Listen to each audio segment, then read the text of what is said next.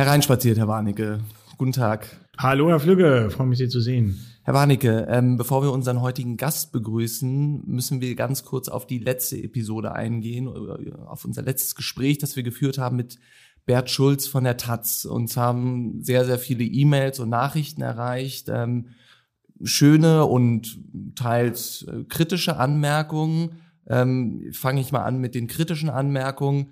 Es wurde zur Sprache gebracht, dass ich Ihnen viel ins Wort falle. Können Sie, teilen Sie diesen Eindruck? Ja. Ja?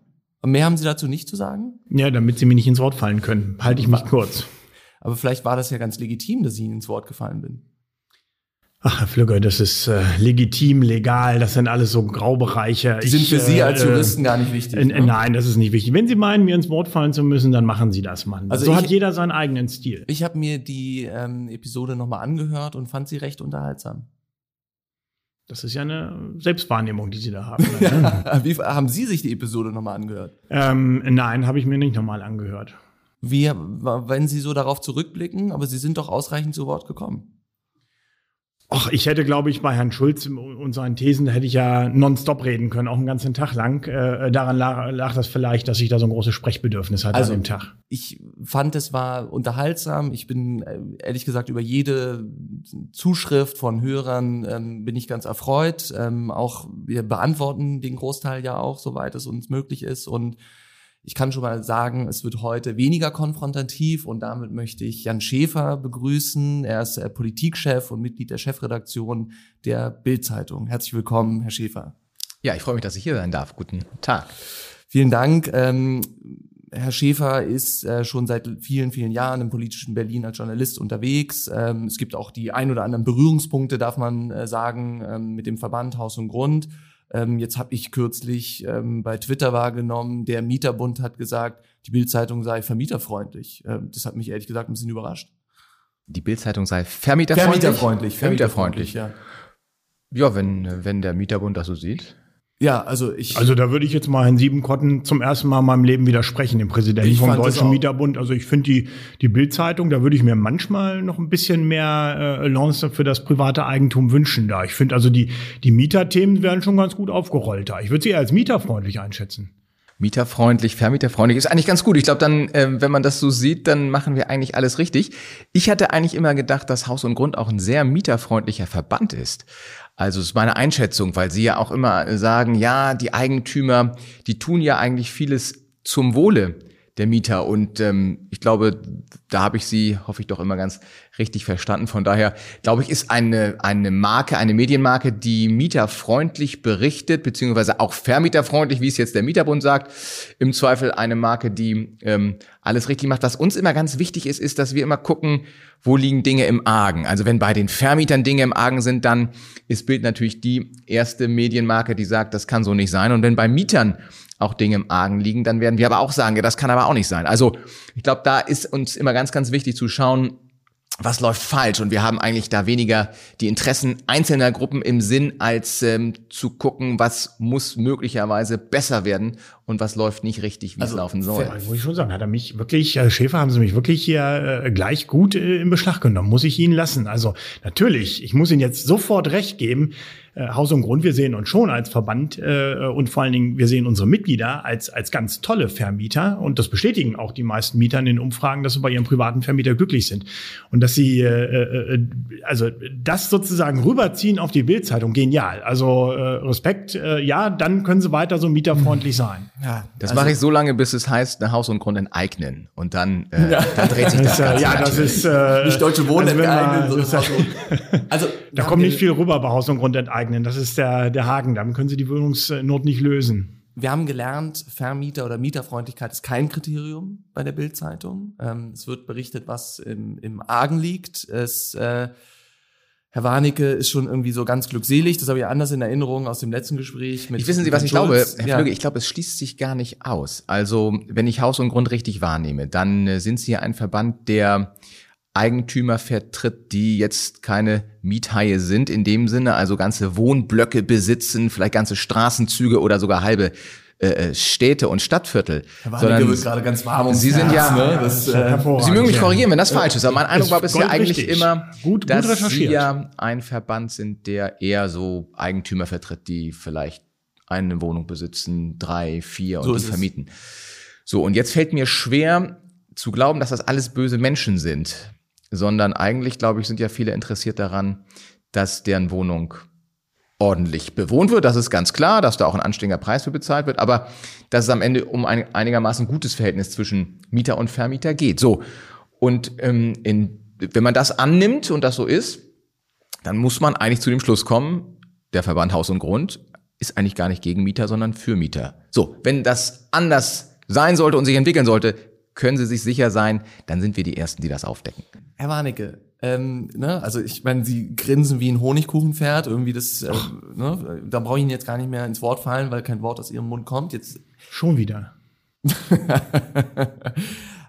jetzt habe ich aber eine Frage an Sie quasi als außenstehenden Experten ähm, wenn es Demonstrationen gibt äh, aus diesem Kreis, aus der linken Szene, aus der Hausbesetzerszene, ähm, Deutsche Wohnen enteignen, werden ja regelmäßig Haus- und Grundberatungsstellen mit Farbbeuteln beworfen, da wird randaliert.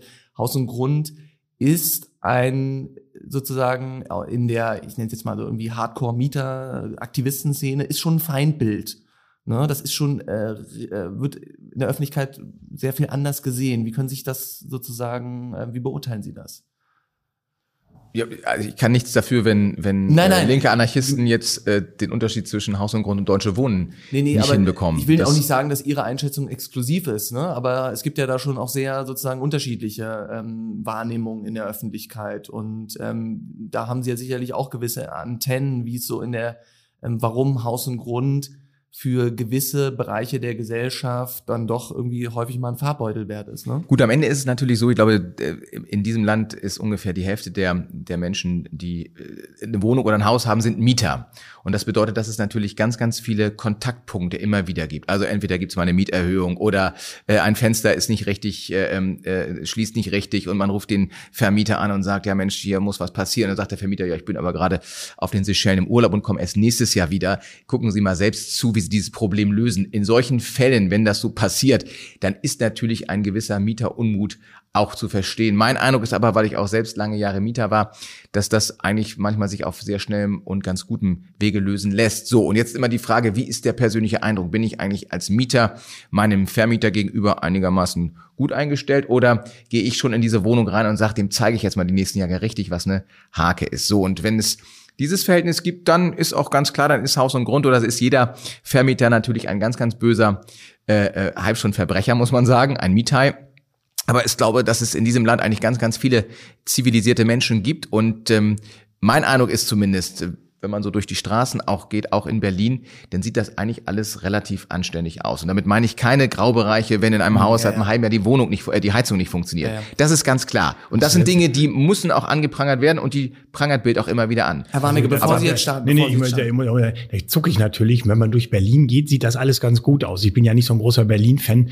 Äh, da zucke ich natürlich. Ich habe ja so ein Gegen, da bin ich überraschend jetzt total, Herr Warnecke. Bei Ai Weiwei, der ja gesagt hat, wenn man durch Berlin geht, dann sieht das alles überhaupt nicht gut aus. Meinen so, Sie jetzt die staatlichen Wohnungsgesellschaften? Gesellschaften nee, oder was meinen Sie genau? solche sozusagen, aber das war nur eine Randbemerkung. aber wir sind ja ich leidenschaftlicher äh, Berlin-Becher. Äh, ja, ja, das war Und ich als gebürtiger Berliner bin natürlich äh, davon Das war auch so eine Berliner Frage, die Herr Flügge da gerade hatte, wenn er Sie fragt, warum ein linker Aktivist was macht. Das ist ja auch so ein bisschen irritierend eigentlich. Mich würde eigentlich viel mehr interessieren, warum warum äh, beim beim Journalisten da, da, da verzweifle ich immer so dran, wenn wir das Thema Wohnen äh, mal greifen wir haben ja praktisch als Einleitung immer, wir haben in Deutschland Wohnungsnot. Die Mieten gehen durch die Decke und ähnliches.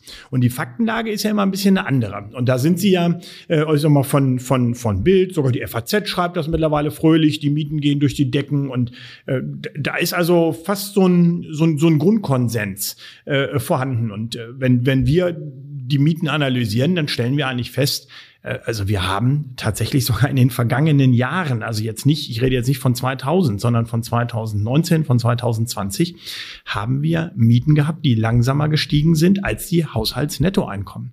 Also eigentlich bezahlen die Menschen immer weniger für Wohnen in diesem Land.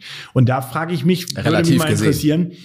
relativ gesehen, ja, Absolut sind die Steigerungen aber im Bereich bei so eins oder zwei Prozent. Es ist jetzt auch nicht so, dass Im es äh, gigantisch ist. Im. Im Durchschnitt, natürlich. Ähm, aber da, da frage ich mich, wieso die gesamte Medienlandschaft, das ist ja auch mal interessant zu sehen, von der Bildzeitung bis zur Taz, erstmal die Annahme hat, Wohnen ist praktisch, es steht ja auch immer, also mal ist die Krankenschwester, die nicht mehr bezahlen kann, mal gleich die gesamte Mittelschicht, die sich Berlin nicht mehr Die leisten soziale kann. Frage unserer Zeit. Ja, wa wa warum? Nee, ich glaube, da, da kommen viele Faktoren am Ende zusammen. Und wenn man äh, in Ballungszentren geht beispielsweise, und da ist Berlin sicherlich kein gutes Beispiel, aber nach München, wenn Sie nach Stuttgart gehen und ähm, dort feststellen, dass es mittlerweile ja auch sogar Siemens Manager gibt, nicht die Spitzenmanager, aber die im ähm, durchaus Management unter dem Vorstand tätig sind und sagen, München ist so teuer geworden, ähm, ich kann mir das selbst fast gar nicht mehr leisten, dann stellt sich automatisch die Frage, ja, was ist eigentlich mit dem ganz normalen Polizisten?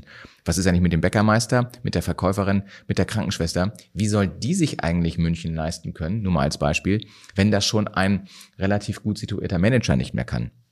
Und daraus folgt natürlich eine Debatte über die Frage, sind die Mieten in Deutschland eigentlich angemessen oder nicht? Und Sie haben natürlich vollkommen recht.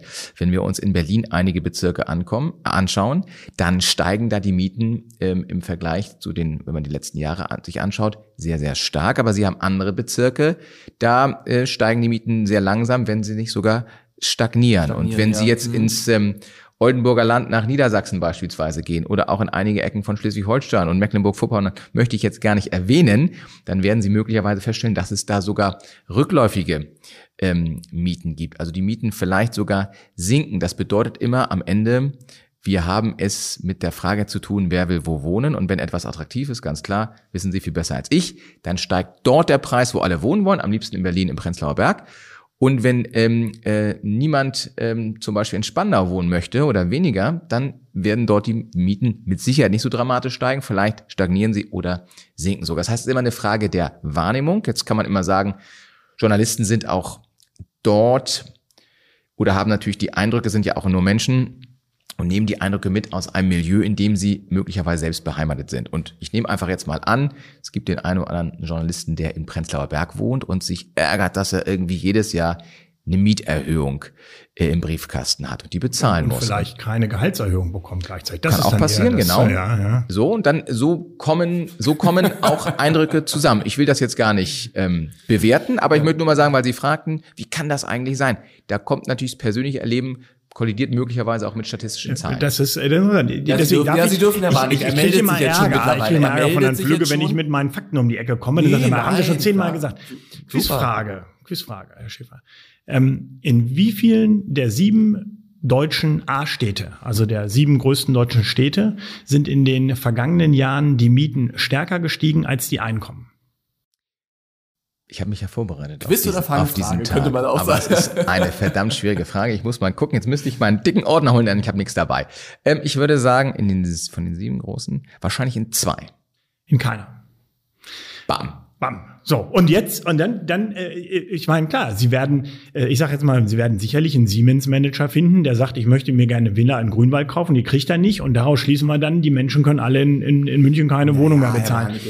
Und äh, ja, jetzt, da kommt der Herr nee, Flügge aber wieder. mal Auch irgendwie Ja, bisschen, Herr Flügge, ne? doch, aber das ist, das, das, das zermürbt mich so, weil ich ja, ich probiere ja, ich freue mich ja immer, wenn in den Medien faktenorientiert äh, berichtet wird. Das ist ja gerade in dieser Zeit extrem wichtig. Und äh, äh, also Lars Klingbeil saß ja schon in der Runde und der kam auch mit seiner Friseurin um die Ecke und er möchte, dass seine Friseurin hier um die Ecke in Mitte auch weiter. Wissen Sie, was ich glaube, das Herr Warnecke? ich mir ja auch. Das Problem so ist, ist es ja nicht. Ja, ja. das Problem, es sind natürlich Durchschnittswerte, die Sie beschreiben. Und wenn man sagt, es gibt eine Stadt wie München auch, die sehr stark prosperiert, haben Sie immer am Ende äh, Personen, die extrem viel auch in einem Jahr dazu verdienen. Und Sie werden immer Personen haben, die beispielsweise ihren Job verloren haben oder bei denen das Gehalt einfach nicht gestiegen ist. Vielleicht mussten sie sogar Einbußen hinnehmen. Also von daher ist das natürlich ein statistischer Durchschnittswert, der aber total interessant ist, vollkommen richtig. Die Frage ist ja, wenn man jetzt auch auf den Koalitionsvertrag schaut und Olaf Scholz sagt, wir wollen jetzt jedes Jahr 400.000 neue Wohnungen bauen, 100.000 davon staatlich gefördert, dann ähm, stellt sich mir als erstes die Frage, wann genau soll das losgehen? Geht das schon im nächsten Jahr los? Wunderbar, wäre toll. Aber mit dem ganzen Vorlauf würde ich jetzt mal einfach prognostizieren, sind wir nicht vor 23, 24, bevor überhaupt die ganzen Baupläne für diese 400.000 neuen Wohnungen stehen. Und da ist doch eigentlich der Kernpunkt und das Kernproblem. Das sitzt ja gar nicht unbedingt in der Bundesregierung oder auch in den Landesregierungen, sondern das sitzt bei den Kommunen, das sitzt dann in den Bauämtern. Wie sieht es eigentlich in Berlin aus, wenn, und davon weiß ich selbst zu berichten, diejenige Person, die für ihren Nachnamen, in dem Fall ein Sch, zuständig ist, krank wird? und dann beispielsweise sechs oder acht Wochen nicht im Büro ist, dann wird Ihr Bauantrag nicht bearbeitet. Da sagt man nicht, das ist jetzt Bauantrag Nummer 116, dann verteilen wir den auf einen anderen ähm, Kollegen oder eine andere Kollegin, weil der ja Nummer 116 ist und dann muss er irgendwann dran sein. Nein, dann wird dieser Bauantrag einfach nicht bearbeitet. Und jetzt wundern wir uns, warum eigentlich seit Jahren in Berlin immer deutlich weniger gebaut wird, als A angekündigt wurde und B auch nötig wäre. Das hängt damit zu Und insbesondere auch damit die Leute, zusammen. die mit Sch anfangen können. Das auch noch. Ja, Aber ich wollte nur sagen, das das, das, das, das, Kernproblem ist, das Kernproblem ist genau in einer Stadt wie Berlin, Brandenburg. Rot-Rot-Grün regiert, dass der Wunsch und Wille gar nicht da ist, mehr zu bauen. Da kann Olaf Scholz erklären und verkünden, was er will. Wenn das nicht exekutiert wird, so nenne ich es jetzt einfach mal, auf lokaler Ebene, dann wird diese Ampel mit ihren ganzen Plänen scheitern. Und wir wissen, dass die Linken und auch die Grünen was dagegen haben, dass neu gebaut wird. Also deswegen, das Problem ist, ist am Ende eins, was auf kommunaler Ebene gelöst werden muss und auch auf kommunaler Ebene anfängt. Umso interessanter, äh, dass Olaf Scholz das ganze Thema so großgezogen hat und äh, offensichtlich ja auch mit vielen Vertrauten äh, in dem in dem Ministerium sozusagen selbst einen Flock eingerammt hat. Ich bin mir überhaupt nicht, also ich kann es überhaupt nicht nachvollziehen, wie er das schaffen will. Auch allein schon von der von der Personalstärke auf dem Bau her. Also die Bauwirtschaft, äh, die müsste ja jetzt erstmal, erstmal bräuchte man eine Einwanderungswelle, damit die überhaupt Personal akquirieren kann, um in der Lage zu sein, 400.000 Wohnungen pro Jahr zu bauen. Und auf der anderen Seite wollen wir den, den Gebäudebestand ruckzuck äh, energetisch modernisieren. Also so ein bisschen Luftschloss ist das Ganze. das kann man nicht anders eigentlich sagen. ganz gut für Sie als Verbandschef, oder? Ach, wissen Sie, äh, das Problem ist ja äh, gerade jetzt bezogen auf die Immobilienwirtschaft, dass wir seit äh, zehn Jahren ein äh, einschränkendes Gesetz nach dem anderen um die Ohren geknallt bekommen mit dem Hinweis, das gilt dann so lange, bis endlich genug Wohnungen gebaut worden sind. Wenn man aber gar nicht die Wohnungen neu baut und im Koalitionsvertrag ist ja zum Beispiel noch klingt wie so ein Schmankerl der 13 kleinen B drin, dass er gestrichen werden will, bedeutet aber, bis jetzt konnten Kommunen am Außenbereich immer noch Bauland ausweisen. So, das war den, den, den Grünen immer ein Dorn im Auge, weil natürlich aus der, der Wiese, wo irgendwelche Falter rumflattern, dann auf einmal Bauland wird. Ist jetzt gestrichen, bedeutet, wir werden noch weniger Bauland haben. Ich weiß gar nicht, wo die 400.000 Wohnungen noch entstehen sollen. Also der Koalitionsvertrag Und dann nicht zu setzt vergessen, die so Windräder, die gebaut werden. Die, ne? äh, die Windräder, Auf zwei Prozent der Fläche Windräder. Aber alle- mit einem Abstand von 1000 Metern zum Ja. nächsten Haus. Bedeutet aber ungefähr alle fünfeinhalb Stunden pro, äh, alle fünfeinhalb Stunden muss ein neues Windrad an den Start gehen. Alle fünfeinhalb Stunden, damit das Ziel 80 Prozent erneuerbare Energien, Strom 2030 äh, Also verwirklicht eins, werden eins kann. muss man ja der Ampel lassen. Die haben wirklich ein gutes Bild von Deutschland, der deutschen Wirtschaft und wie das alles funktioniert. Ne? Also ich habe mittlerweile den Eindruck, ich bekomme so das ein oder andere äh, Teil bekommen wir nicht mehr, weil die, weil die Chips drin äh, fehlen. Also nicht mal mehr ein Föhn, ja, weil auch heutzutage ein Föhn aus welchen Gründen auch immer einen Chip drin hat. Äh, äh, und, und jetzt auf einmal soll das alles wieder funktionieren. Ich bin da nicht ganz so optimistisch, aber schauen wir mal. Aber nochmal, für einen Verbandschef ist das doch total spannend jetzt, oder nicht? Ich meine, Sie können doch jetzt A, in Vollopposition geben, Sie können doch sagen, also vor Ihren Mitgliedern, ich mache jetzt hier den ganz großen Zampano, Leute, ich leg mich mit der Ampel an. Ist Aber doch das gut, wäre ja oder nicht neu. Das wäre ja Ähm, nicht neu. äh, Also, äh, also mit der Ampel konnte ich mich bisher noch nicht anlegen, Herr Pflüge. Nein, aber ich möchte ja, dass ich möchte ja tatsächlich erreichen, dass, äh, dass etwas passiert und dass es ein bisschen besser wird. Also wenn wenn wenn äh, die die Politik und äh, namentlich, äh, ich sage jetzt mal die die Grünen und die SPD beständig die eigenen Mitglieder zum Sündenbock für die politischen, ähm, äh, ich sag mal Fehler machen nehmen wir mal den Bauantrag. Ja, was machen die denn in den Kommunen? Die reden nur noch über Vorkaufen oder Vorkaufsrechte, äh, äh, kaufen sich in, in einzelne Gebäude ein, wollen enteignen, äh, äh, wollen Bau, Baupflichten aussprechen und so. Ist kein Wunder, dass da in den Kommunen niemand mehr sitzt, der einen Bauantrag noch kontrollieren und freigeben kann.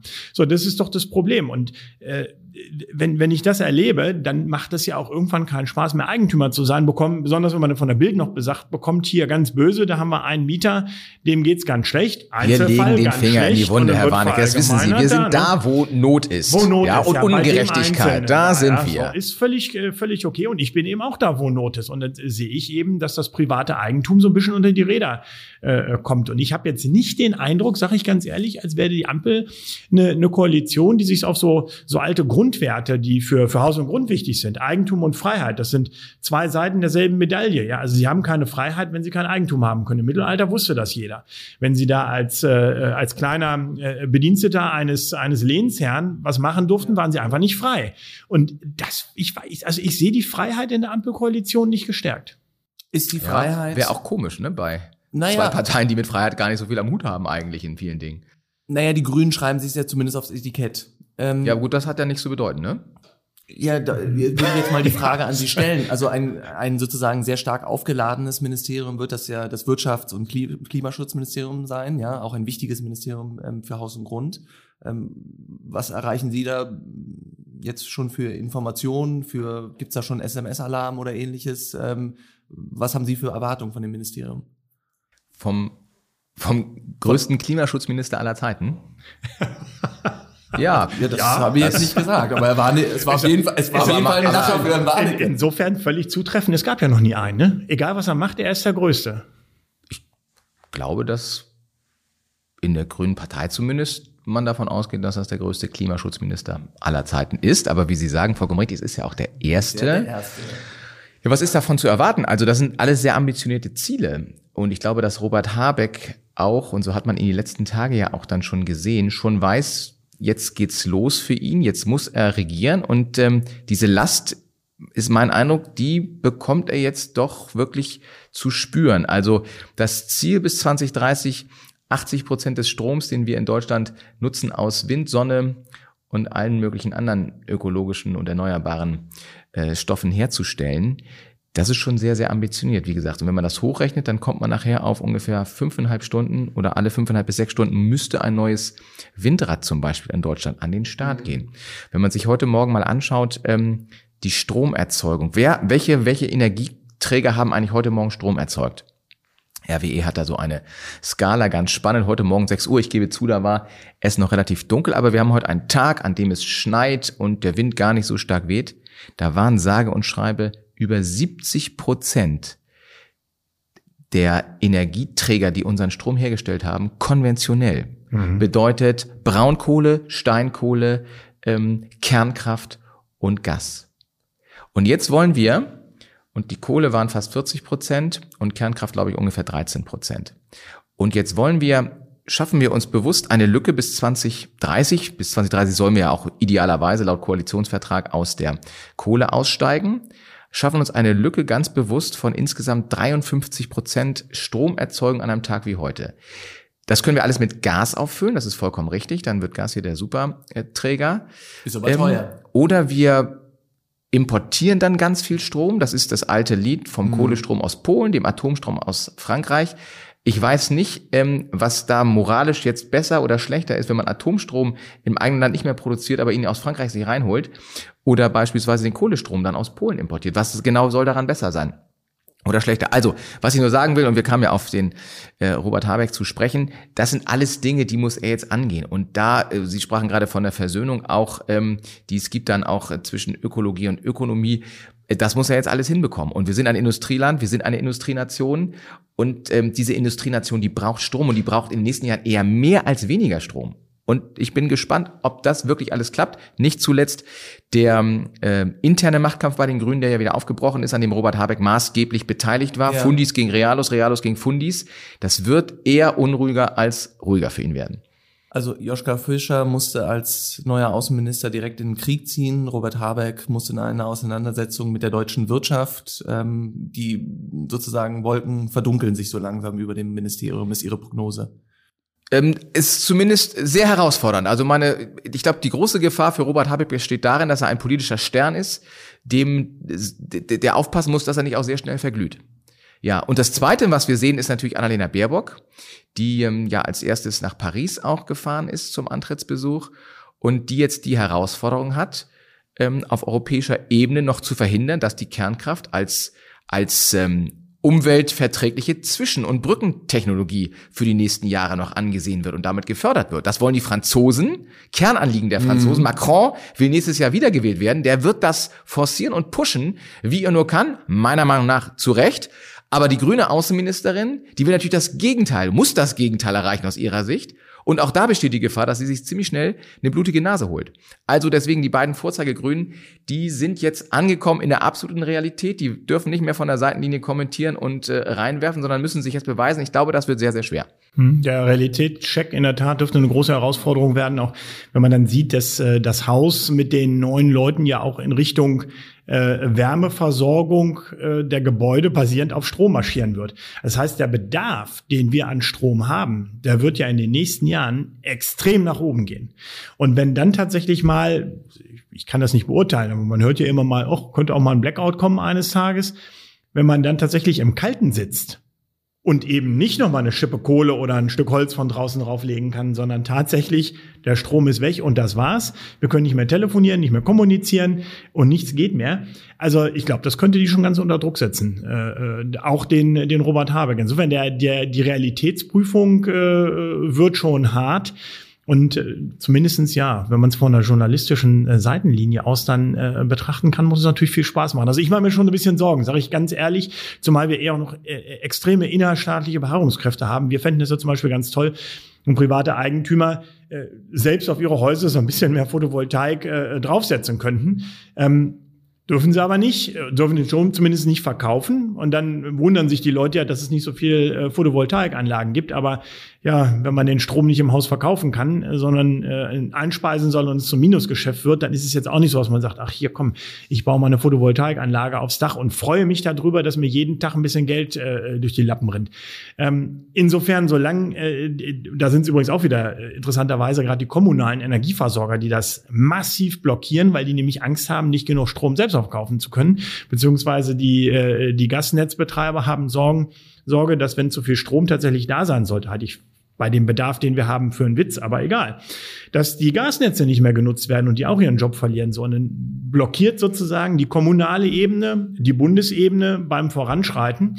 Und wie er das lösen will, äh, das ist mir auch überhaupt nicht klar. Genau, und das sind, glaube ich, Punkte, die müssten erst gelöst werden. Man kann ja auch über einen früheren Kohleausstieg trefflich streiten. Und ich glaube, das ist vielleicht sogar eine gute Sache, zu sagen, wir schalten die schmutzigen, verhältnismäßig schmutzigen Kohlekraftwerke zügig ab. Kann sein, ob jetzt die 40, die es in Deutschland gibt, glaube rund 40, den, Fett, den Kohl fett machen, weil auf der Welt gerade 480 im Bau sind. Äh, das sei mal dahingestellt. Mhm. Aber egal, das ist ein Beitrag und dann ist das Delta Plus nicht ganz so groß. Aber ähm, so, man könnte sagen, wir, wir, wir steigen früher aus der Kohle aus, macht ja Sinn. Aber warum dann aus der Kernkraft? Ja, aus einer Technologie, die zugegebenermaßen vielleicht nicht ganz einfach zu beherrschen ist, die in Deutschland, glaube ich, ziemlich gut beherrscht wird. Das heißt, wir gehen da raus, aber die vor allem etwas ist, nämlich wenn man an die Luftverschmutzung denkt, sauber.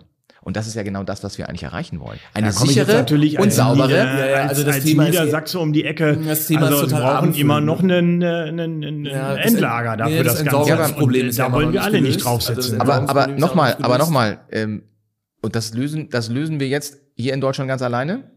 Und wir reden auch immer noch auf einem auf einem Standard 1986 Tschernobyl. Rolls-Royce ist dabei, Mini-Kraftwerke zu bauen beispielsweise, die dann ja. das Uran zum Teil selbst noch wieder nach und nach immer stärker das, die, die alten Brennstäbe auch wieder aufbrauchen und dann ähm, sozusagen den, den ähm, Abfall, den es gibt, selbst permanent verkleinern. Nur mal so als Beispiel. Also die Deutschen, wir sind stehen geblieben in der Debatte über die Kernkraft 1986 und haben uns gefreut, das sage ich jetzt ganz bewusst ironisch, dass wir mit Fukushima 2011 nochmal die Bestätigung bekommen haben, dass wenn ein Tsunami kommt, und da ist die Gefahr in Deutschland relativ hoch, dass dann ein Kernkraftwerk in die Luft fliegen kann. So, und aus diesem Grund, große Tsunami-Gefahr in Deutschland und total extrem unsichere Kernkraftwerke, haben wir, und Ironie ist immer noch an, beschlossen, endgültig mit dem ganzen Ding Schluss zu machen. Das kann man ja machen. Aber dann darauf zu vertrauen, dass man den Kernkraftstrom aus Frankreich in Notlagen wie heute dann importieren will. Zumal die französischen so, Kraftwerke Ironie aus, ja nicht, äh, ja, sie haben, also haben sie also, völlig recht, ja. Es ist keine Lösung da. Man braucht erstmal eine Lösung, bevor man was macht. Gutes nicht Stichwort. ins Iron Blinde hinein. Ironie aus. Wir kommen jetzt mal zur FDP. Über die haben wir nämlich noch gar nicht gesprochen. Mhm. Ähm, über den einen großen Finanzminister, der möglicherweise jetzt in sein Amt tritt. Ähm, ein, wir hatten ihn auch schon zu Gast hier im Podcast. Ein Verfechter des privaten Eigentums, ähm, der das Eigentum hochhält. Ja, ähm, haben Sie da gewisse Erwartungen an den ähm, Christian Lindner? Äh, natürlich. Ich meine, auf der einen Seite auch da, wenn man den Koalitionsvertrag liest, ähm, mit Steuersenkungen können wir nicht rechnen, aber immerhin auch nicht mit Steuererhöhungen. Äh, Keine Vermögensteuer keine Vermögensteuer, ähm, aber auch keine, äh, ich sag mal, Erleichterung für vermietete Immobilien bei der Erbschaftssteuer. Äh, eigentlich passiert ja nichts. Also man könnte fast den Eindruck gewinnen, er will das machen wie der Wolfgang Schäuble. Das war auch sehr erfolgreich. Der hat ja äh, in, in seiner zweiten Amtszeit als Finanzminister eigentlich vier Jahre lang gar nichts, aber auch wirklich gar nichts gemacht und ist damit dann hinterher Bundestagspräsident geworden. Also, äh, aber da muss man ja fast heutzutage bei den Ambitionen, die wir gerade bei den anderen gesehen haben, glücklich sein, wenn einer sagt, äh, wir halten mal den Ball flach und gucken, dass wir im Zweifel nur ein bisschen äh, die Sache, die Sache vereinheitlichen. Ja, ich hätte mir natürlich, und da sieht man dann die, äh, ich sag mal, auch die Wahrnehmung des Koalitionsvertrages ist ja sehr unterschiedlich, ein bisschen mehr FDP gerade im Bereich Bauen und Wohnen gewünscht. Ähm, dass Finanzen jetzt sehr FDP geprägt ist, gut, schadet nichts. Äh, mehr Steuern zu bezahlen wäre jetzt nicht unbedingt äh, etwas, was ich begrüßen würde. Aber wenn es äh, im Gegenzug vielleicht ein bisschen mehr äh, bürgerliches Gedankengut im Bereich Bauen und Wohnen gegeben hätte, dann hätte mich das auch gefreut, wenn es äh, im Steuerbereich, da hätte ich auch nicht, wäre es nicht schlimm Kommt gewesen, wenn es im Steuerbereich gekommen wäre. Justizministerium, ja. was ja auch ähm, gelb besetzt ist. Ähm, was sagt die Bildredaktion zu Christian Lindner? Naja, er ist als Finanzminister der mächtigste Minister nach Kanzler Olaf Scholz. Also wenn man sich nur die Ministerien anschaut, ist er natürlich derjenige, der auf der Kasse sitzt. Und Früher war das mal ein Giftschrank, ne? Beziehungsweise wurde als Giftschrank äh, bezeichnet. Wie auch immer äh, man das bezeichnet hat. Also klar ist, dass wenn die Corona-Pandemie so an Fahrt auch wieder aufnimmt oder nochmal ein Turbo einlegt, wie wir es jetzt ja gerade sehen und die Maßnahmen, die ergriffen werden, ähm, ähm, so bleiben. Vielleicht gibt's auch nach Weihnachten noch eine Auszeit, wie äh, Stefan Weil gesagt hat, also einen weiteren Lockdown dann ähm, hat das natürlich Konsequenzen für die wirtschaftliche Entwicklung und dann werden auch die Steuereinnahmen lange nicht so sprudeln, wie ja. vielleicht auch prognostiziert. So und dann wird's extrem eng für die Ampel, denn wir dürfen nicht vergessen, Wolfgang Schäuble, das Beispiel ist gerade schon gefallen der hat nichts gemacht und wurde trotzdem gefeiert als der Finanzminister, der das erste Mal, glaube ich, seit Anfang der 60er die schwarze Null, also mit einer Nullverschuldung äh, hier regieren konnte. Ja, warum? Weil die Steuereinnahmen gesprudelt sind, noch und nöcher. Das war der Kit für Rot und Schwarz zu sagen, okay, ja. und das ballern wir, das, was oben drüber noch übrig bleibt, alles in irgendwelche äh, sozialen Wohltaten rein und erkaufen uns so interkoalitionären Frieden. Das wird jetzt nach meiner Prognose deutlich schwieriger werden, diesen Frieden sich zu erkaufen, weil das Geld einfach nicht so sprudelt. Und Christian Lindner und die FDP haben klar gesagt, ab 2023 muss auch die Schuldenbremse wieder eingehalten werden. Ähm, da hat man sich sicherlich zu Recht auch gewisse Fesseln angelegt. Und ähm, Christian Lindner wird sicherlich viel, viel häufiger als Wolfgang Schäuble Nein sagen müssen zu seinen äh, Koalitionspartnern. Einzige Möglichkeit wäre dann ja noch die Inflation wieder anzukurbeln. Äh, auch eine interessante äh, Lösung mit einer höheren Inflation und äh, dadurch äh, ja steigenden Umsätzen sieht's in der äh, Kasse nominell auch erstmal äh, besser aus bei, bei Lindner. Dann kommt er einigermaßen gut über die Runden. Was allerdings eine ganz bittere Konsequenz hätte, dass dann der Blick auf die Eigentümer sich wieder verschärft, weil natürlich in Zeiten hoher Inflation die Immobilienpreise auch weiter ansteigen werden. Und dann werden wir irgendwann auch wieder zur Kasse gebeten. Mal gucken, wie das und wird. Ich sehe das, äh, ich sehe das genauso. also das, das wird nicht rosig weitergehen äh, und in den nächsten vier Jahren. Vermutlich nichts mit geringeren äh, Grunderwerbsteuern in den Ländern. Steht ja im Koalitionsvertrag. Der Witz schlechthin. Ich glaube, äh, das klingt, das wissen alle. Das ist ein Versprechen, das der Bund ohnehin nicht halten kann, denn es ist ein Versprechen, das die Länder einlösen müssten. Das heißt, äh, Olaf Scholz kann sich entspannt zurücklehnen und bei dem ganzen immer sagen, wir wollten's, aber die Länder haben es verhindert. Noch so ein Dauerbrenner, die Abschaffung von Share Deals? Tja, äh, ich glaube, das Thema äh, ist fast schon ein bisschen totgeritten. Es ist ja interessant, äh, per se sehen wir das ja eins der wenigen Themen, dass wir genauso sehen wie die SPD. Das kann nicht sein, dass äh, der äh, normale Bürger Grunderwerbsteuer bezahlt und nur wenn man einen tollen Steuerberater hat und ein großes Unternehmen, dass man so Grunderwerbsteuer raus ist und die nicht bezahlen muss.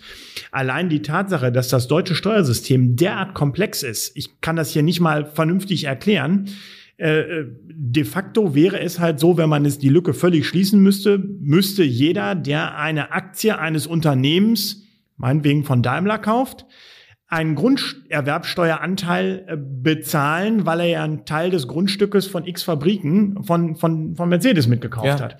Also äh, es gibt da leider keine saubere Linie und ich glaube, das, was in der letzten großen Koalition äh, im Blick auf die Share Deals beschlossen wurde, schon ein Schritt in die richtige Richtung war. Ehrlicherweise müsste man einfach sagen, wir müssen die Grunderwerbsteuer so weit absenken, dass die ganzen Umgehungen nicht mehr interessant sind. sind. Und dann ja. läuft das Ganze, aber herrje, halte ich für völlig unwahrscheinlich. Da das Ländersache ist, die Grunderwerbsteuer, äh, würde ich eher sagen, ähm, dass da der Druck, diese Grunderwerbsteuer anzuheben, eher steigen würde.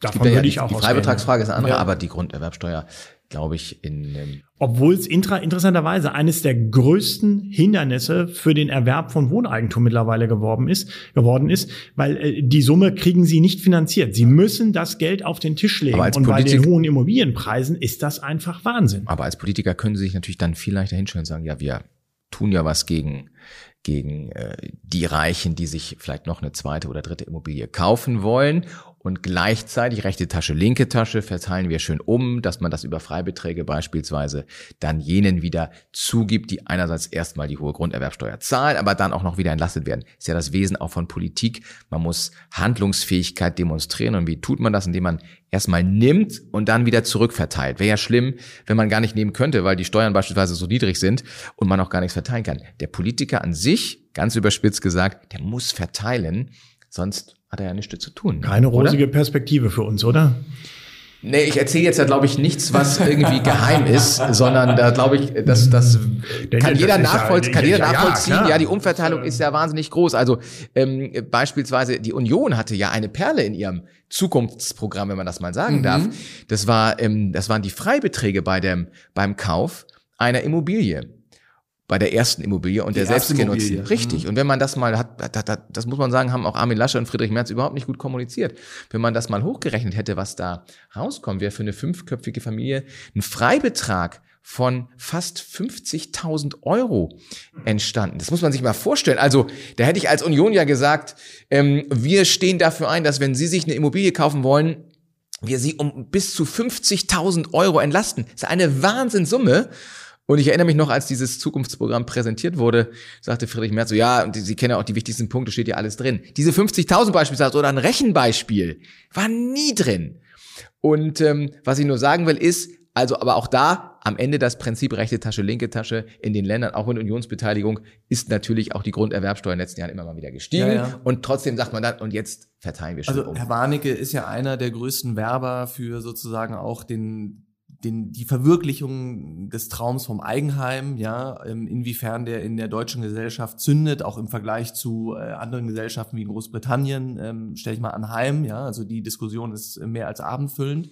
Es ist ein interessantes ja. Phänomen. Es ist ja auch, wenn wir beim Thema Politik sind, dann gibt es ja schon also wenn ich als Politiker den Eindruck habe, ich muss helfen, und das machen sicherlich viele auch wirklich aus der Motivation, ich muss was tun, ich muss helfen, dann helfe ich natürlich, kann ich meine Hilfsbereitschaft einem Mieter gegenüber ja viel besser demonstrieren als einem Eigentümer. Der Eigentümer, der macht das alles für sich selbst. Na klar, dem Mieter kann ich doch sagen, oh, jetzt tue ich was für dich, ich werde begrenzt die Mieterhöhung. Herr Warnecke, ich würde uns da genauso freuen. Wir sind ja auch nur normale Menschen. Als Eigentümer ist es doch, als Eigentümer sind sie ihres Glückes eigener Schmied. Und das stimmt ja auch. Das ist ja auch ja. gut so. Es bedeutet ganz viel Freiheit. Aber als dem Mieter, dem können sie immer wieder sagen, ich gehe für dich auf die Straße, ich stelle mich im Bundestag hin und sage, das darf nicht so weitergehen. Ähm, die bösen, bösen Miethaie, deine Wohnung darf nicht verrotten, die Miete darf nicht so stark steigen für Politiker ist es, glaube ich, sehr attraktiv, ein Volk von Mietern zu haben. Herr Warnecke, stopp. Man hat ja auch eine gewisse, ja, jetzt darf ich wieder nicht weiterreden. Nein, ne? okay. Einfach mal zuhören und lernen, würde ich sagen. Ja, ja. Ich weiß, ich äh, kann jetzt im Prinzip schon nachsagen, was Sie sagen wollen. Ähm, so gut kennen wir uns, aber. Nee, vorhersagen. Vorhersagen und ich kann es auch also jederzeit nachplappern, ah, ja, in Anführungsstrichen.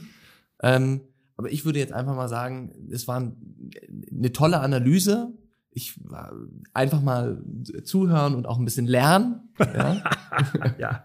ja wir sind ja, Sie sind ja ähm, auch daran interessiert, sozusagen immer wieder gewisserweise auch in den Medien stattzufinden. Und ich finde, es ist, äh, hat ein, äh, Herr Schäfer hat eindrücklich demonstriert, ähm, wie sich auch der Verband immer mal wieder selbst ähm, überprüfen kann und gucken kann, welche Botschaften. So, und alles weitere ist besprochen. Wir werden jetzt zum Ende kommen. Es war äh, im Vergleich zu dem Podcast mit Herrn Schulz ähm, wesentlich weniger engagiert, aber umso schöner und auch engagiert nicht weniger, nicht so nicht so giftig. Ja, ich habe jetzt vermut, äh, also habe jetzt eigentlich wollte vermeiden also, dieses Wort. schon engagiert, wollte ich jetzt gerade sagen. Wollte jetzt ja. vermeiden, das Gespräch mit Herrn Schulz als toxisch in, in irgendeiner Form nein, zu bezeichnen. Toxisch ist, nein, aber mit giftig ist ja auch so ein bisschen, äh, weil äh, da, da war ja immer immer Widerspruch. Gut, ich kann ganz offenherzig sagen, ich hatte ganz häufig heute grr, hauptsächlich in ihre Richtung, aber ich habe mich heute zurückgehalten. Was ist denn los mit Ihnen? Ja, es ist die vorweihnachtliche Wärme um mein Herz. Mensch, da, ich komme Weihnachten bei Ihnen vorbei da. Das wird ja richtig kuschelig. Lieber Herr Schäfer, vielen Dank, dass Sie heute da waren. Ähm, ich zumindest kann für Herrn Warnecke nicht sprechen, habe viel gelernt heute nochmal, sozusagen, wie ist der Blickwinkel ähm, äh, aus der Politikredaktion. Ich äh, fand ganz toll, wie Sie auch über den Verband gesprochen haben, immer auch ganz wichtig für uns zu hören, ähm, wie äh, reagiert so die Außenwelt auf uns und hat mich wahnsinnig gefreut und ich hoffe, dass wir jetzt in den nächsten vier Jahren, wenn wir mal auch über die Politik sprechen, doch immer mal wieder einige Berührungspunkte haben. Herr Warnecke, wollen Sie auch noch was sagen zum Schluss? Ich bedanke mich auch recht herzlich, Herr Schäfer. Ich wünsche Ihnen eine schöne Vorweihnachtszeit und dann ein schönes Weihnachtsfest. Vielen Dank, dass Sie dabei waren. Und darf ich auch noch was sagen? Ja, natürlich. Sie dürfen ja, ganz viel Dann bedanke sagen. ich mich auch für die Einladung. Das hat mir sehr viel Spaß gemacht. Und ähm, ja, ich würde mich freuen, wenn wir uns einmal wieder hören. Vielleicht in zwei Jahren, dann um eine gewisse Halbzeitbilanz. Oh, sehr gut, ja. Zwei Jahre Olaf. Wir beide warten auf jeden Fall nicht, Herr Warnecke, zwei Jahre, bis wir uns wiedersehen. Nämlich, wir sehen uns nächste Woche wieder zu einem letzten Gespräch, zu einer letzten Episode in diesem Jahr. Vielleicht noch mal ein wenig versöhnlicher als heute, noch ein wenig. Geht das noch? Noch eine Schippe mehr? Na, ich bin mir da gar nicht so sicher. ähm, auf jeden Fall, während Sie schon wieder lachen, freue ich mich auf unser nächstes Gespräch, Herr Warnecke. Und äh, ja, liebe Hörer, ähm, ich hoffe, Sie sind mit dem heutigen Podcast ein bisschen zufriedener als mit dem letzten. Ich erinnere nochmal an die Zuschriften. Freue mich auf, ein, auf eine letzte Episode in der nächsten Woche und alles Gute.